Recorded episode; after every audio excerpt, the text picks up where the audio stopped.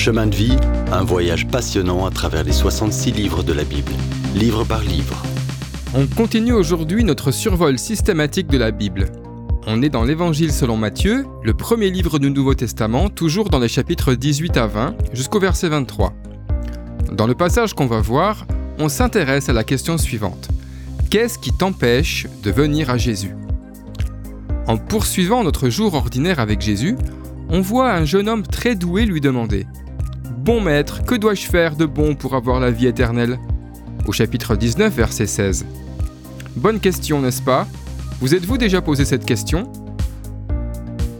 En fait, le jeune homme cherchait le salut car il avait tout le reste. Rien d'autre ne lui manquait. En toute sagesse, le Seigneur Jésus lui demande d'abord d'observer tous les commandements qui ont un rapport avec son prochain.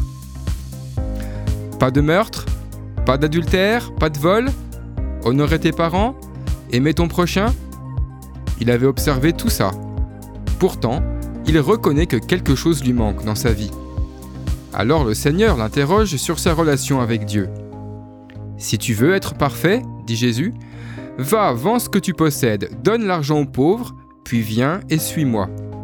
Facile à dire, pas facile à faire, pensez-vous. Pas facile à faire pour l'homme non plus. Quand Jésus répond clairement à sa question, son visage s'assombrit parce qu'il est riche. La réponse de Jésus ne semble pas le satisfaire. C'est pas ça qu'il aurait voulu entendre. Parfois nous aussi on aimerait avoir une autre réponse que celle que Dieu nous fait. Pour l'homme de ce passage, la pierre d'achoppement, c'est-à-dire l'obstacle, c'était ses richesses. Mais ta pierre d'achoppement à toi, l'obstacle pour toi, ça peut être autre chose. Aujourd'hui, est-ce qu'il y a quelque chose qui t'empêche de suivre Jésus de tout ton cœur? Demande-lui de te montrer ce qui bloque le chemin. Tu es vraiment sauvé quand tu te rends compte que tu es un mendiant aux mains vides, sans rien à lui offrir pour ton salut. Si on pense qu'on peut faire quelque chose ou payer Dieu pour obtenir le salut, on se trompe. En fait, on ne peut pas faire plus qu'un chameau qui ne peut pas passer par le trou d'une aiguille. Viens à Jésus les mains vides, car lui seul peut te sauver. La rencontre du Seigneur avec le jeune homme riche fait peut-être réfléchir Pierre, le disciple. Seigneur, nous avons tout quitté et nous t'avons suivi, qu'aurons-nous? En réponse, le Seigneur reproche-t-il à Pierre d'être égoïste? Non, mais il lui parle de la grande récompense qu'il prépare pour ses disciples qui font des sacrifices pour l'amour de Jésus.